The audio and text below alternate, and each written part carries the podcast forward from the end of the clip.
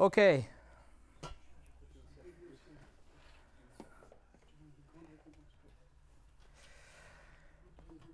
Je vous invite à ouvrir euh, la parole de Dieu dans la première épître de l'apôtre Pierre ou en Pierre.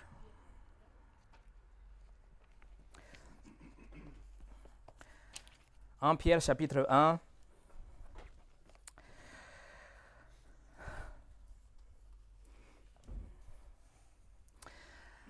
En Pierre chapitre 1.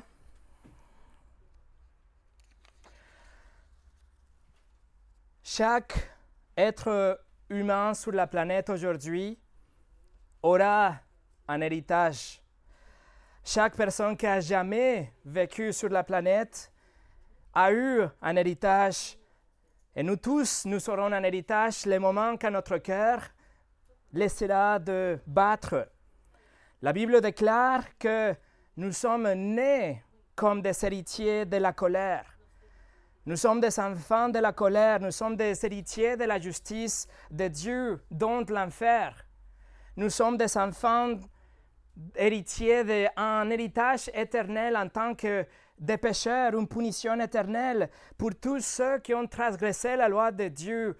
Ça veut dire tout le monde. Tout le monde est censé avoir un héritage éternel que ce n'est pas plaisant, ce n'est pas le paradis, mais l'enfer. Dieu l'a promis et Dieu ne ment pas. Nous avons tous violé les lois de Dieu. Nous avons blasphémé son nom. Nous avons convoité dans nos cœurs. Nous avons décidé des hommes et des femmes qui ne nous appartiennent pas. Nous avons menti. Nous avons déshonoré nos parents. Nous avons volé. Nous avons tous transgresser la loi de Dieu, et puisque Dieu est saint, et bon et juste, il doit punir les péchés là où il se trouve. Et la punition de ces péchés, c'est l'éternité dans un endroit réel qui s'appelle l'enfer, d'où il n'y a ni sortie ni fin. Voilà l'héritage par défaut de chaque être humain. Mais à cause de la grande miséricorde de Dieu, Jésus-Christ est venu dans sa création. Il est venu pour vivre une vie parfaite que nous, on était censés vivre. Et après, il est mort en sacrifice pour tous ceux qui vont se repentir et croire en lui. Le moment quand nous reconnaissons notre péché, et nous plaçons notre confiance en Jésus comme notre Seigneur et notre Sauveur, Dieu nous transfère du domaine des ténèbres au domaine de la lumière. Il annule notre peine de mort et il nous donne la vie éternelle. Il nous pardonne et il nous adopte en tant que ses enfants. Il nous embrasse, il nous reçoit comme si on n'avait jamais péché et il nous accorde le paradis et un divin héritage aussi. Nous, en tant que des enfants de Dieu, en tant que des chrétiens, nous avons un héritage dans les cieux. Et c'est ce que nous allons étudier aujourd'hui dans notre étude en Pierre, l'héritage dans les cieux. Mais avant de commencer, nous allons prier. Seigneur, nous te remercions pour ta parole qui est suffisante, qui est autoritative, qui est sincère, qui est sainte que nous communique tout ce que tu veux que nous sachions ici pour la vie, mais aussi pour l'éternité. Seigneur, quel héritage nous attend, mais aide-nous aujourd'hui pour pouvoir voir et saisir euh, la grandeur de cet héritage éternel dans les cieux. Et Seigneur, qu'à la fin de cette culte, on arrive à placer nos yeux sur l'héritage, sur notre salut, la grâce que tu nous donnes en Jésus-Christ pour te connaître ici, pour être sauvé, mais aussi pour être avec toi pour l'éternité. S'il te plaît, bénis la prédication de ta parole aujourd'hui, au nom de Jésus. Amen. Et le titre de ce message est Notre héritage. Comme vous le savez, nous avons commencé l'étude dans la première épître de Pierre il y a déjà quelques mois et nous parcourons lentement mais profondément cette épître. Une épître que Pierre écrit sous l'inspiration du Saint-Esprit pour encourager l'Église. Une Église qui était euh, dans une période de persécution, une persécution croissante dans les jours de Néron. Et le but de l'épître, c'est d'encourager l'Église et de les encourager avec la théologie. C'est beaucoup de doctrines bibliques pour que l'Église puisse rester ferme dans leur foi. Alors très brièvement, pour réviser ce que nous avons déjà vu, notre identité en Christ fait toute la différence, ensemble avec notre confiance dans le caractère de Dieu et le fait de la résurrection historique de Christ. Et je l'ai dit depuis le premier message de cette série, un Pierre est extrêmement important pour nous aujourd'hui. C'est vraiment quelque chose qu'on doit étudier à cause du contexte dans lequel nous, nous sommes aujourd'hui et la direction que ce monde semble de prendre par la suite. C'est une épître qui va nous encourager dans les périodes difficiles. Et la dernière fois, avant la pause de Noël, nous avons vu notre nouvelle naissance dans le verset 3. Et nous avons vu que notre nouvelle naissance a deux conséquences. La première chose, une espérance vivante. Ici, pendant que nous sommes en vie, nous avons une espérance vive, pas morte comme l'espérance du monde. Mais aussi, nous avons une, un héritage, pardon, un héritage aussi dans les versets 3 et 4.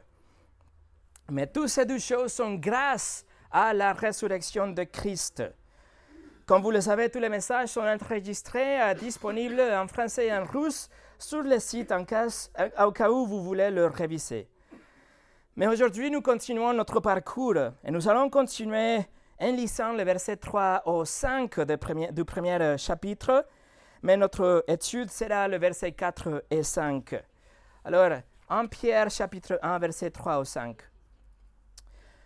Béni soit Dieu, le Père de notre Seigneur Jésus-Christ, qui selon sa grande miséricorde nous a régénérés pour une espérance vivante par la résurrection de Jésus-Christ d'entre les morts, pour un héritage qui ne peut ni se corrompre, ni s'essuyer, ni se flétrir.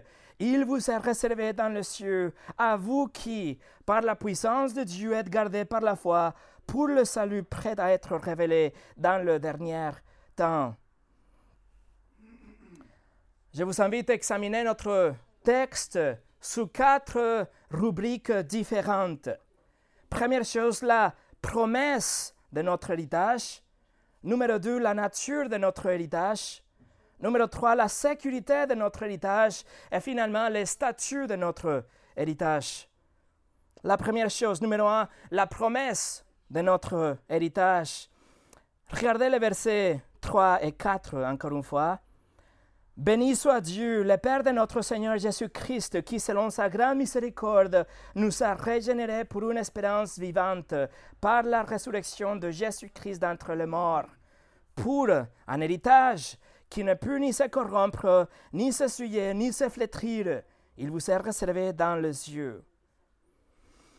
Dans le verset 3, nous l'avons vu, mais rapidement, le verset 3, Pierre nous donne de l'espoir et de l'encouragement en regardant quelque chose qui s'est passé dans le passé, dont notre nouvelle naissance. Nous avons été déjà régénérés, nos cœurs ont été changés, nos péchés ont été pardonnés, notre dossier criminel était fermé et détruit. Dieu nous a déjà adoptés en tant que ses enfants et il ne va jamais nous rejeter. Quelque chose que c'est déjà passé. Ensuite, Pierre veut nous donner de l'espoir en regardant quelque chose de présent. Il nous dit, une, espérance vivante. Notre espérance est vivante et, et certes et sûre c'est pas irréel, inexistante, c'est pas quelque chose de euh, euh, mort comme l'espérance du monde, mais notre espérance est vivante, comme Jésus est vivante aujourd'hui, grâce à la résurrection. Et après, Pierre regarde dans le futur, et il va nous donner de l'espérance aussi en regardant la promesse d'un héritage dans le verset 4, la promesse de la vie éternelle, la promesse de la gloire future dans un seul mot, Pierre veut nous apprendre, nous donner de l'espoir en regardant notre, la plénitude de notre salut, de notre salut, la gloire à venir. Dieu a promis, mes amis, un jour dans lequel chaque péché sera jugé. Un jour, quand tous les torts seront réparés, quand toutes les larmes seront essuyées, toute rébellion sera écrasée, toute blasphème sera étouffée. Dieu a promis déjà un jour où il n'y aura plus de péché, plus de douleur, plus de maladie, plus de souffrance, plus de mort. Dieu nous a promis un jour quand nous contemplerons notre grand Dieu face à face, quand nous allons rejoindre la, grande chorale d'adoration qui a commencé déjà il y a des milliards d'années en arrière. Un jour, quand nous retrouverons le Seigneur Jésus-Christ devant nous, comme notre Seigneur, comme notre Sauveur, comme notre Roi, il a promis un jour quand nous allons avoir de, nouveaux corps, des corps parfaits, sans péché, sans maladie et sans rien. Un, jour, quand nous allons vivre dans un endroit parfait, un, lieu éternel, un lieu où nous ne serons plus des étrangers, nous serons des citoyens. Nous serons des résidents permanents. Nous serons plus des voyageurs comme les voyageurs et les pèlerins à qui Pierre écrit cette lettre. Nous serons là dans un royaume sous le règne de Christ le roi et tout genou fléchira devant le roi des rois et seigneur des seigneurs. Voilà notre héritage, voilà la promesse dans la parole de Dieu. Et encore une fois, dans un seul mot, Dieu nous a promis notre salut, la, plénitude de notre salut. Vous voyez, le salut, c'est beaucoup plus que le pardon de péché. Ça commence par ça, mais c'est beaucoup plus que ça. Le mot utilisé dans le verset 4 pour héritage, c'est un mot en grec que fait référence à toutes les, possessions que nous avons en vie, mais qui seront divisées pour après donner aux autres. C'est un mot qui est utilisé pour justement l'héritage d'un père qui va diviser les choses pour donner aux enfants, qu'il a déjà promis aux enfants, aux membres de sa famille. Un héritage. Je vous invite à tourner aux Éphésiens chapitre 1.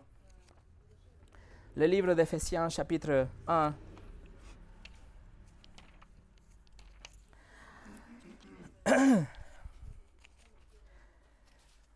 Paul écrit aussi par rapport à notre héritage, Ephésiens chapitre 1, à partir de verset 11, je veux dire verset 11 plutôt. En lui, en parlant de Christ, en lui nous sommes aussi devenus héritiers, ayant été prédestinés suivant la résolution de celui qui opère toutes choses d'après le conseil de sa volonté sauter au verset 14 en parlant du Saint-Esprit, le Saint-Esprit lequel est un gage ou une garantie de notre héritage pour la rédemption de ceux de Dieu, que, euh, de, ceux que Dieu s'est acquis pour célébrer sa gloire. Sauter au verset 18, qu'il illumine les yeux de votre cœur pour que vous sachiez quelle est l'espérance qui s'attache à son appel, quelle est la richesse de la gloire de son héritage qu'il réserve aux saints. Dieu a promis un héritage glorieux aux, chrétiens, ses enfants. Quelque chose qui va au-delà de notre compréhension. Donc il écrit tout simplement, c'est la gloire, la richesse de la gloire de son héritage. Il n'a pas de mots pour décrire, mais on essaye de comprendre la gloire de cet héritage. Écoutez, Hébreu chapitre 9, verset 15 nous dit, Et c'est pour cela que lui, Jésus, est le médiateur d'une nouvelle alliance, afin que la mort, étant intervenue pour le rachat des transgressions commises sous la première alliance, ceux qui ont été appelés reçoivent l'héritage éternel qui leur a été promis. Nous avons un héritage, un héritage comme une promesse de Dieu. En tant que des enfants adoptés de Dieu, nous avons un héritage, que c'est la plénitude de notre salut, mais aussi tout ce que Jésus-Christ héritera, car nous sommes co-héritiers avec lui.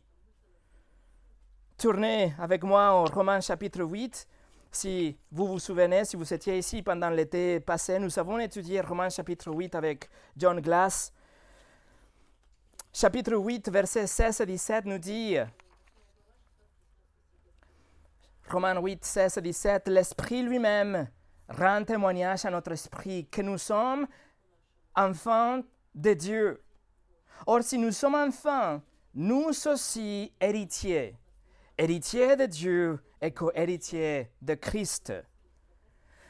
C'est-à-dire que nous sommes héritiers de tout ce que Dieu veut nous donner, mais nous sommes héritiers de tout ce que Christ va recevoir.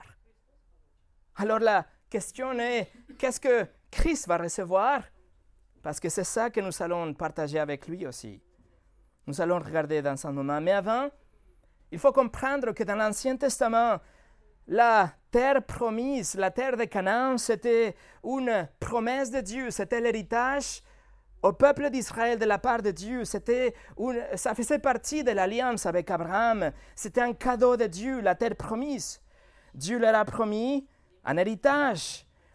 Et écoutez bien, la promesse de cet héritage, la vision de cet héritage, la perspective que le peuple d'Israël avait d'avoir un héritage futur, c'était vraiment ce qui a soutenu Israël pendant le temps dans le désert. Pendant 40 ans, il voyait la terre de Canaan, il voyait, il savait qu'il avait une terre promise. Et c'est pour ça qu'il pouvait continuer à marcher et continuer à croire et continuer à se soutenir dans le désert.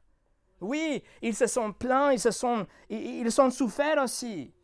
Dieu n'a même pas voulu que la génération rentre dans la terre promise, mais pendant qu'ils étaient vivants, leur héritage, c'était comme la lumière au but du tunnel, c'était quelque chose qui le poussait à continuer parce qu'il croyait que Dieu, avait, que Dieu allait leur donner ce qu'il avait déjà promis. Ils avaient confiance et ils marchaient parce que le pèlerinage, c'était juste un parcours pour y arriver à cet héritage. Ils savaient que le pèlerinage finirait pour terminer un jour.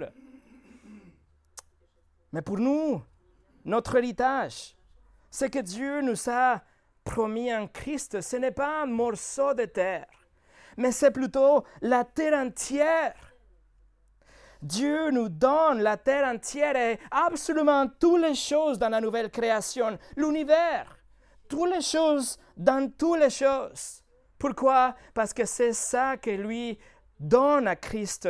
Et nous, en tant que cohéritiers avec lui, nous allons hériter toutes les choses. Hébreu chapitre 1, verset 1 et 2 nous le dit. Après avoir autrefois à plusieurs reprises et à plusieurs manières parlé à nos pères par les prophètes, Dieu dans ce dernier temps nous a parlé par le Fils. Il l'a établi héritier de toutes choses. Toutes les choses appartiennent à Christ. Et ça, c'est notre héritage en tant que cohéritier de Christ. Toutes les choses, nous allons hériter. Il recevra toutes les choses, et donc nous, on reçoit toutes les choses. Aujourd'hui, mes amis, nous sommes des voyageurs ici sur la terre. Aujourd'hui, nous sommes que des pèlerins. Mais demain, nous serons citoyens de la cité céleste. La cité céleste, dans le mot de John Bunyan, le puritain du XVIIe siècle, il appelle le paradis la cité céleste dans ce livre magnifique, Le progrès des pèlerins. Aujourd'hui, nous sommes des pèlerins, mais Demain, nous serons des citoyens. Écoutez ce qu'il écrit. Il a dit, Je suis un pauvre pécheur accablé, venant de la cité de la destruction. Je vais dans la cité céleste afin d'être sauvé de la colère à venir. Voilà la promesse de notre héritage. Numéro 2, la nature de notre héritage. Nous revenons à en Pierre, en Pierre chapitre 1, pour voir la nature de notre héritage, verset 4, Pierre écrit, pour un héritage qui ne peut ni se corrompre, ni se souiller, ni se flétrir, il vous est réservé dans les cieux. Veuillez noter comment Pierre utilise trois concepts d'affilée il décrit ici la nature de notre héritage. Il dit, il ne peut pas ni se corrompre, ni se souiller, ni se flétrir. Mais notez que les trois descriptions qu'il utilise, ce sont des termes négatifs. Il dit ni se corrompre, ni se souiller, ni se flétrir. Ce sont trois idées qui s'opposent à tout ce que nous connaissons aujourd'hui. Pourquoi? Parce que le, péché et la mort, ils sont euh, euh, tellement il règne tellement aujourd'hui dans notre vie que tout ce que nous pouvons utiliser pour décrire Dieu et l'éternité avec Dieu et la promesse de Dieu, c'est le opposé de ce qu'on connaît aujourd'hui. Ces adjectifs, d'ailleurs, font un contraste avec la terre de Canaan. Périssable, souillé, fané. Ensemble que tout ce qu'on connaît aujourd'hui. Tout est périssable, tout est souillé, tout, est, tout peut périr, faner. Mais notre héritage, dont la plénitude de notre salut ne peut ni se corrompre, ni se souiller, ni se flétrir. Regardons chacun de ces trois adjectifs. Première chose, Pierre utilise le mot ni se corrompre. Le grec, oui, ni, euh, ne peut pas se euh, euh, corrompre, ne peut pas être détruit, détruite. Notre héritage, donc, est quelque chose qui n'est pas sujet, sujet à la détérioration. C'est quelque chose qui ne peut pas perdre sa vie. Contrairement à toutes les choses que nous connaissons ici sur la terre, notre héritage ne contient pas la malédiction de la mort, la malédiction de, de déclin ou la décomposition. La création ensemble, tout entière, elle est soumise à, la, mort, elle périt. Mais notre héritage, dans un domaine céleste, n'est pas affecté par une telle corruption, mais au contraire, partage la nature incorruptible de Dieu lui-même. C'est intéressant de savoir que la racine de cet adjectif que Pierre utilise était utilisé parfois pour décrire la destruction d'une ville par les armées euh, ennemies. Et dans le contexte de cette lettre, Pierre veut contraster les dégâts et la destruction euh, infligés, par les Romains dans la, dans la terre, dans les villes, et, la nature incorruptible de Dieu. Pierre veut que nous regardions la ville peut-être de Jérusalem ou Rome et comment tout ça, même si c'était belle, si c'était beau, si c'était bien fait et corruptible, peut être détruite par le somme. Les lecteurs de Pierre connaissaient que la terre de la promesse, la terre de Canaan, avait été violée, avait été souillée, même dévastée à plusieurs reprises vous savez, par les Assyriens, les Babyloniens, les Perses et des autres, la terre d'Israël, même si c'était la terre promise, avait été détruite. Et à ce moment-là, dans les jours de Pierre, était occupée par les Romains aussi. Et cinq ans plus tard, 70, l'année 70, sera complètement détruit, y compris le temple. Tout à l'extérieur de Dieu, tout en dehors de la réalité céleste, tout est périssable la création entière est enchaînée à la pourriture et à la corruption. Selon le livre de Romains chapitre 8, c'est seulement avec Dieu que nous pouvons avoir une, nature et partager la nature, le caractère de Dieu qui est incorruptible. Par exemple, Dieu lui-même est incorruptible. On le sait, par exemple, dans Romains chapitre 1, nous dit euh, que les pécheurs ont changé la gloire du Dieu incorruptible en image représentant l'homme corruptible. En Timothée 1.17, on vient de le lire, il dit au roi des siècles, immortel, ça veut dire incorruptible, il n'est pas sujet à la mort, invisible, le seul Dieu. La parole de Dieu aussi est incorruptible car elle possède la nature de Dieu. Nous sommes dans 1 Pierre, regardez le verset 23 au 25. 1 Pierre chapitre 1, verset 23 au 25. Puisque vous avez été régénérés non par une semence corruptible, mais pour une semence incorruptible, par la parole vivante et permanente de Dieu. Car toute chair est comme l'herbe, toute sa gloire comme la fleur de l'herbe. L'herbe sèche et la fleur tombe, mais la parole du Seigneur demeure éternellement. Et cette parole est celle qui vous a été annoncée par l'Évangile. La nature de Dieu est incorruptible, la parole de Dieu est incorruptible, et nos corps ressuscités seront incorruptibles aussi. En Corinthiens chapitre 15 nous dit, Voici, je vous dis un mystère, Nous ne mourrons pas tous, mais tous nous serons changés. En un instant, en un clin d'œil, à la dernière trompette, la trompette sonnera et les morts ressusciteront incorruptibles. Et nous, nous serons changés. Voilà le premier mot que Pierre utilise. Ni corrompre. Notre héritage ne peut pas être corrompu. Deuxième mot que Pierre utilise, non souillé. Notre héritage ne peut ni se souiller. Et le grec veut dire quelque chose qui est pur, quelque chose qui est blanc, qui n'a pas de saleté, qui n'a aucune tâche, quelque chose qui est propre, quelque chose qui n'est pas contaminé, quelque chose qui est moralement pur, spirituellement libre de toute tâche, non contaminée. La nature de notre héritage est la liberté du péché. Cela confirme le fait que notre héritage dans la plénitude de notre salut, c'est exactement ça. Nous serons libres totalement de l'influence du péché. Nous n'aurons plus de désir du péché non plus. Nous n'allons jamais avoir un regard de convoitise ou une pensée sale. Jamais.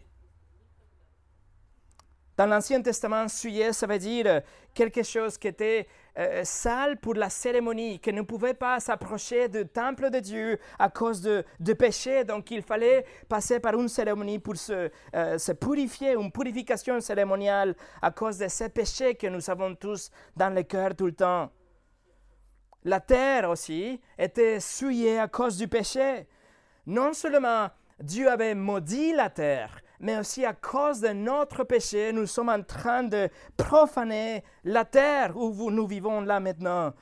Dieu a dit à travers Esaïe, par exemple, Esaïe 24, verset 5, il a dit, le pays était profané par ses habitants, car ils transgressaient les lois, ils violaient les ordonnances, ils rompaient l'alliance éternelle. À travers Jérémie aussi, Dieu dit qu'il avait donné une terre qui était bonne, mais comme une conséquence de leur péché. La terre était polluée. Jérémie 2, verset 7. Je vous ai fait venir dans un pays semblable à, un verger pour que vous en mangiez les fruits et les meilleures productions. Mais vous êtes venus et vous avez essuyé mon pays. Et vous avez fait de mon héritage une abomination. Donc la terre est maudite, mais en plus, notre saleté fait que la terre soit encore plus souillée. Non seulement ça, mais la terre de Canaan, la terre promise, l'héritage d'Israël a été aussi euh, souillée par l'idolâtrie des autres nations et même aussi par l'idolâtrie d'Israël même. Mais notre héritage n'est pas souillé. Notre héritage a le caractère de Christ, saint, innocent, sans tâche, séparé de tout péché. C'est comme ça que Christ est, selon Hébreu chapitre 7. Notre héritage n'a aucune tâche et n'aura jamais aucun péché, aucun désir de péché, aucune tâche à jamais. Le livre de l'Apocalypse en parlant de la nouvelle Jérusalem, Jean écrit dans le chapitre 21, verset 27, Il n'entrera chez elle rien de souillé, ni personne qui se livre à l'abomination et au mensonge, et n'entrera que ceux qui sont écrits dans le livre de vie de l'agneau. Et le chapitre 22, verset 15 nous dit, Dehors les chiens, les magiciens, les débauchés, les meurtriers, les idolâtres, et quiconque aime et pratique le mensonge. Voilà notre héritage. La plénitude de notre salut ne sera jamais, jamais souillée pour le péché. Aucun péché, mes amis, pensez à ça. Comment ça serait une journée de cette vie avec zéro péché? Aucune pensée mauvaise, aucun désir, aucune action, aucun, aucun mot mais là, on parle de l'éternité sans péché. Pensez à ça. John MacArthur a dit, quand on me demande ce qui m'attire le plus du paradis, ce ne sont pas les roues en or transparentes ou les portes en perles, mais c'est l'absence du péché. Troisième mot que Pierre utilise dans le verset 4, ne peut pas se flétrir, ne peut ni se corrompre, ni s'essuyer, ni se flétrir. Et le grec ici, c'est amaranthos. Vous connaissez, vous avez entendu le mot. C'est quelque chose qui décrit quelque chose qui ne perd jamais son caractère original. Il ne perdra jamais la, qualité d'être nouveau, d'être brillant, d'être parfaite. C'est quelque chose qui sera toujours nouvelle. C'est une joie qui va jamais diminuer. C'est une félicité qui ne s'estompera jamais.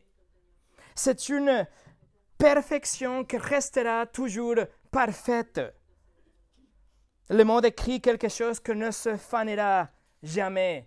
Et en fait, le mot amaranto, c'est, c'est le mot qu'on donne à cette plante, l'amarante, qui apparemment a des fleurs rouges brillantes.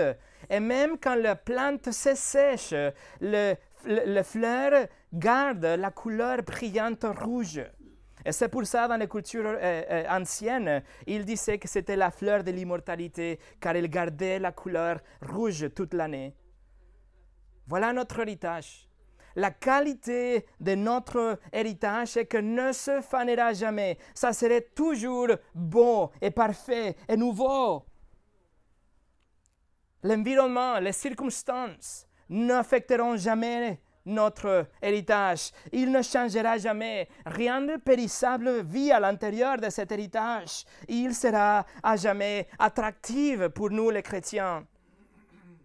Parfois, on pense que ça serait ennuyant d'être l'éternité au paradis. Pas du tout. La qualité de notre héritage, c'est que ça serait toujours attractif, ne se fanera jamais. Mes amis, les richesses terrestres se dissipent.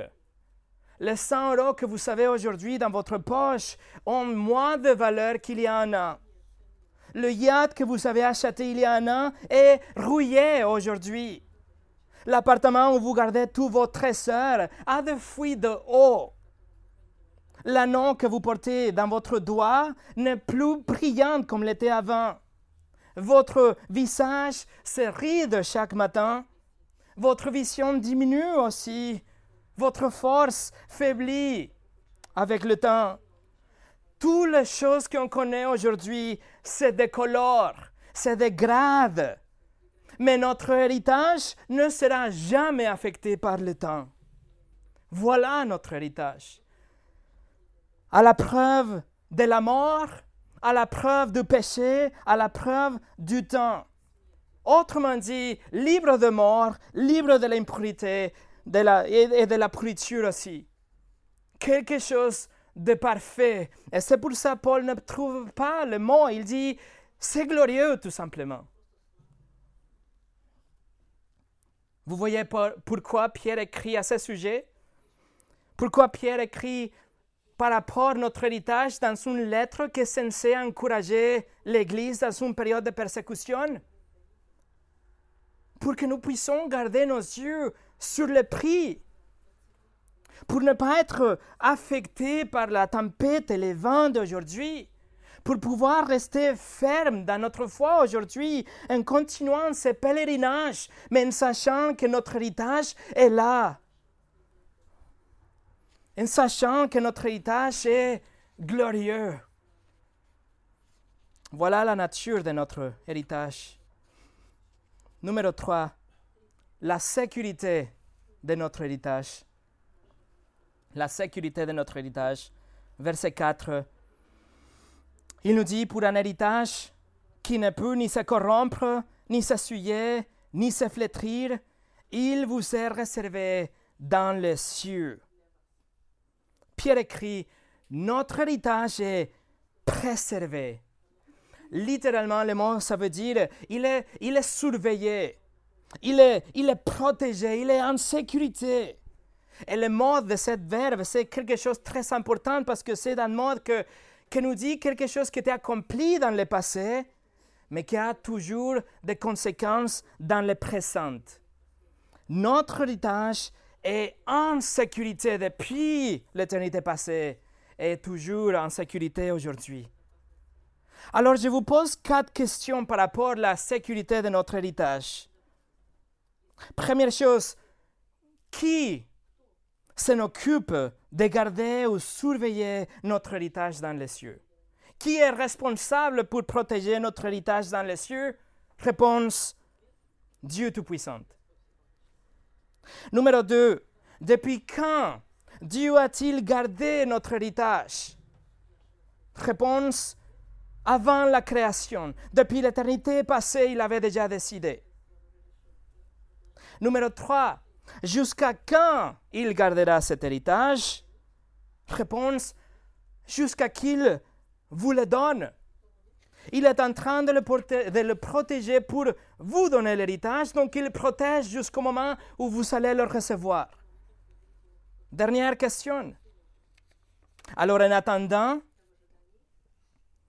s'il est en train de protéger, s'il va nous le donner un jour, en attendant, question, qui peut voler? Cet héritage de Dieu C'est une réponse facile. C'est lui qui peut abattre Dieu. Tous ceux qui peuvent voler quelque chose à Dieu, tous ceux qui sont plus forts que Dieu, tous ceux qui peuvent vaincre Dieu aujourd'hui, ils peuvent voler votre héritage. Si cette personne existe, alors votre héritage est en danger.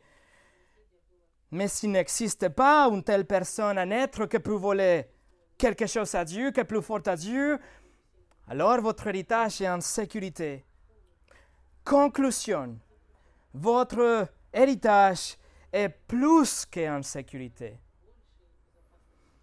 Non seulement Dieu garde notre héritage et protège notre héritage dans les cieux, mais il doit aussi nous protéger à nous pour pouvoir un jour nous donner cet héritage. Autrement, nous nous retrouverions sans paradis ou le paradis sans nous. Alors Dieu doit protéger les deux. Il garde le paradis, l'héritage, mais il garde aussi le peuple qui va recevoir l'héritage. Pierre veut vraiment souligner ceci, souligner ceci que l'héritage est en train d'être protégé par, Dieu, mais que vous aussi, vous êtes protégés par Dieu. Et c'est pour ça, vous ne le voyez pas peut-être, ça dépend de votre traduction et votre version de la Bible, mais Pierre change la façon d'écrire il, jusqu'à présent, il écrit nous, il nous a donné, il nous a choisi, il nous a, etc. Mais à partir d'ici, il dit vous, il vous protège, il vous garde. Pierre veut que nous, nous, nous, nous voyions et nous comprenions qu'il est en train de parler individuellement. C'est pour nous encourager, c'est pour nous donner une, si vous voulez, personnalisation de cette promesse. C'est à vous il parle de vous individuellement. Cet héritage est gardé au ciel pour vous. Dieu surveille et garde et protège notre héritage, que c'est la plénitude de notre salut, et il surveille et garde et protège son peuple pour l'héritage à recevoir. Et c'est pour ça, au début de verset 5, regardez ce qu'il écrit, il dit, à vous qui, par la puissance de Dieu, est gardé. Vous êtes gardés par la puissance de Dieu. Qui sont le vous? De qui on parle ici, vous? On parle du verset 3, nous, les nés de nouveau.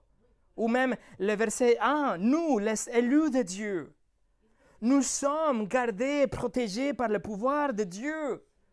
Question, pouvons-nous être plus en sécurité que ça? Notre salut peut-il être mieux protégé que par le pouvoir de Dieu Tout-Puissant? Ou notre héritage, est-ce que notre héritage peut-il être mieux protégé que ça? Mes amis, Tant que Dieu est Dieu, votre salut et votre héritage sont en sécurité. Personne ne peut enlever, personne ne peut diminuer, changer, réduire, voler, détruire la promesse de notre héritage. Il est en sécurité, il est gardé, protégé par Dieu lui-même. Et toute attaque, et toute perte, et tout défaut n'auront jamais place dans cet héritage. Jésus a dit dans Matthieu 6, 19 et 20, il a dit, Ne vous amassez pas des trésors sur la terre, où la teigne et la rouille détruisent, et où les voleurs percent et dérobent, mais amassez-vous des trésors dans le ciel, où la teigne la rouille, la rouille ne détruisent point, et où les voleurs ne percent ni ne dérobent. Alors que nous avons des adversaires ici sur la terre, alors que des ennemis essayent aujourd'hui de détruire tout, tout ce qui est de Dieu en relation avec la parole de Dieu, il y a un héritage pour nous. Il y a une promesse qu'aucune force naturelle et surnaturelle ne, peut, ne pourra jamais détruire. Et cette promesse et cet héritage doit être pour nous la lumière au bout du tunnel que peut nous garder dans ce pèlerinage pour toujours sur la terre. La promesse qui a gardé le peuple d'Israël dans le désert, la promesse d'un héritage. Et nous avons aussi la même promesse, un héritage qui est beaucoup plus grand et glorieux que la terre de Canaan, mais dix mille fois. Et cet héritage, et ce peuple pour l'héritage, nous sommes tous en sécurité. Voilà pourquoi Pierre écrit il donne de l'espoir, il donne de la force, il nous encourage pour qu'on puisse garder nos yeux sur le prix. Fort Knox, à Kentucky, aux États-Unis, c'est une réserve nationale d'or, c'est un bâtiment fortifié. Apparemment, à l'intérieur de ce bâtiment, il y a plus de 5000 tonnes de lingots d'or et aussi des autres objets précieux euh, donnés au gouvernement fédéral pour euh, le garder. C'est probablement le, bâtiment le plus, sécurité, euh, le plus sécurisé sur la planète. La chambre forte est souterraine. La porte pèse plus de 22 tonnes de euh, métal, acier. Elle est protégée avec euh, des niveaux différents de sécurité, par exemple des alarmes, bien sûr, des caméras de vidéo, bien sûr. Elle est entourée par un champ de mines. Il y a des microphones, il y a des fils barbelés, il y a des clôtures électriques, il y a des gardes armés, il y a des radars, des capteurs laser, des mitraillettes automatiques, des hélicoptères Apache et 40 000 soldats stationnés dans une base tout à proximité de Fort Knox. Et tout ça, mes amis, est rien comparé à la sécurité que nous avons, la certitude de notre héritage. Notre héritage fixe, éternel, dans les cieux, protégé par Dieu, libre de la mort, libre de la corruption, libre de la décomposition, libre de tout effet du temps, gardé par Dieu lui-même et protégé par sa main toute puissante, son amour parfait et sa fidélité immuable. Et pour finir, numéro 4, le statut de notre héritage. Regardez le verset 5. Pierre écrit, à vous qui, par la puissance de Dieu, êtes gardés par la foi pour le salut prêt à être euh, révélé dans le dernier temps. Non seulement les Écritures affirment que notre héritage est permanent dans sa nature, mais aussi nous nous sommes nous-mêmes gardés par la puissance de Dieu. Dieu, dans son pouvoir, son pouvoir, il est en train de nous sanctifier aujourd'hui, mais il nous a donné déjà le salut et il nous gardera jusqu'au jour quand nous serons avec lui dans la gloire. Mais le verset 5 nous dit que c'est par la foi que nous sommes gardés dans ce parcours. Ce qui signifie que la même foi que Dieu nous a donnée au début de notre vie chrétienne, c'est la même foi que Dieu est en train de soutenir aujourd'hui. Et il nous donne la foi qui ne cesse d'avancer pour qu'il puisse nous, nous donner, nous, nous apporter dans la gloire de notre héritage. Il nous garde et il garde notre foi. Et notre foi continue à vivre et elle est forte et elle est préservée jusqu'à la fin. C'est ce que Paul écrit aux Philippiens chapitre 1 verset 6. Je suis persuadé que celui qui a commencé en vous cette bonne œuvre, dont le salut, le rendra parfait pour le jour de Jésus-Christ. Donc, puisque Dieu garde son héritage, notre héritage, et il nous garde aussi à nous, à nous et il stimule notre foi aujourd'hui, notre salut est prêt. Pierre écrit, notre salut est prêt. Et ça veut dire que c'est, elle est préparée. Elle va nous le, il va nous le donner dans les derniers temps, oui, mais c'est déjà complété. Notre salut était déjà accompli parce qu'il avait déjà été déterminé dans le passé. Notre salut est préparé et prêt à être révélé pour nous. Mais aussi Pierre nous dit que notre héritage sera révélé dans les derniers temps. Et là, nous parlons de la fin de l'histoire, la fin de, tout épisode de la vie sur la planète. Le dernier jour, quand Jésus-Christ reviendra, et après l'enlèvement de l'Église, et après la tribulation, et après l'établissement de son royaume, et le temps éternel commencera, et la nouvelle création, euh, la nouvelle terre, le nouveau ciel, etc. Et en fin de compte, mes amis, notre héritage c'est Dieu lui-même. C'est le fait que nous serons avec lui pour l'éternité. Le psalmiste le, le savait, psaume 16, verset 5 nous dit, L'Éternel est mon partage, en parlant de son héritage. Jérémie aussi, dans les moments les plus difficiles de son ministère, il a dit, L'Éternel est mon partage. Le même mot, les mêmes phrases. Et c'est là qu'il a trouvé de réconfort, en, en savoir que c'était Dieu lui-même, le prix mes amis, votre salut est prêt. Nous possédons aujourd'hui des avantages en tant que des chrétiens, comme la, réponse à nos prières, comme le Saint-Esprit qui nous donne de la compréhension des Écritures, etc. Mais la plénitude de notre salut est encore à venir. La plénitude de notre salut, nous allons le recevoir un jour quand nous serons face à face avec Dieu devant notre Seigneur et Sauveur Jésus-Christ, sans aucune péché, sans douleur et sans maladie. Un, un, endroit parfait pour toujours et à jamais, qui ne sera jamais souillé. Alors, fixez vos yeux sur cet héritage. Fixez vos yeux alors que vous continuez dans cette pèlerinage sur la terre et sachez que votre héritage est en sécurité.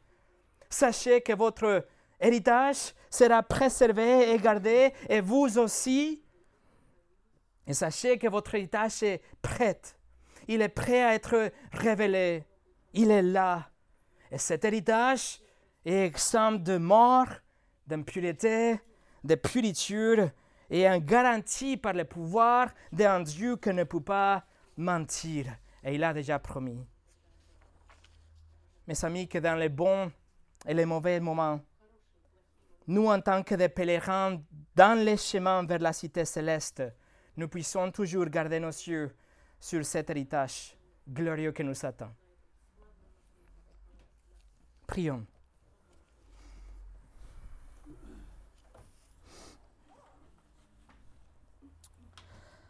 Seigneur, nous te remercions pour ta parole.